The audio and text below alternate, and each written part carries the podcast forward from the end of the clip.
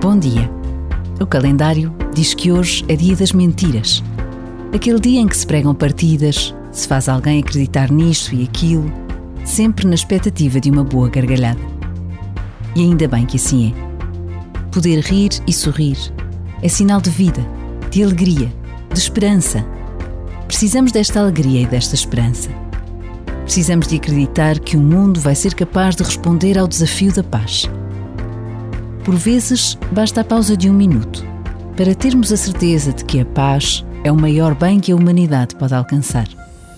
E só com Deus tal é possível.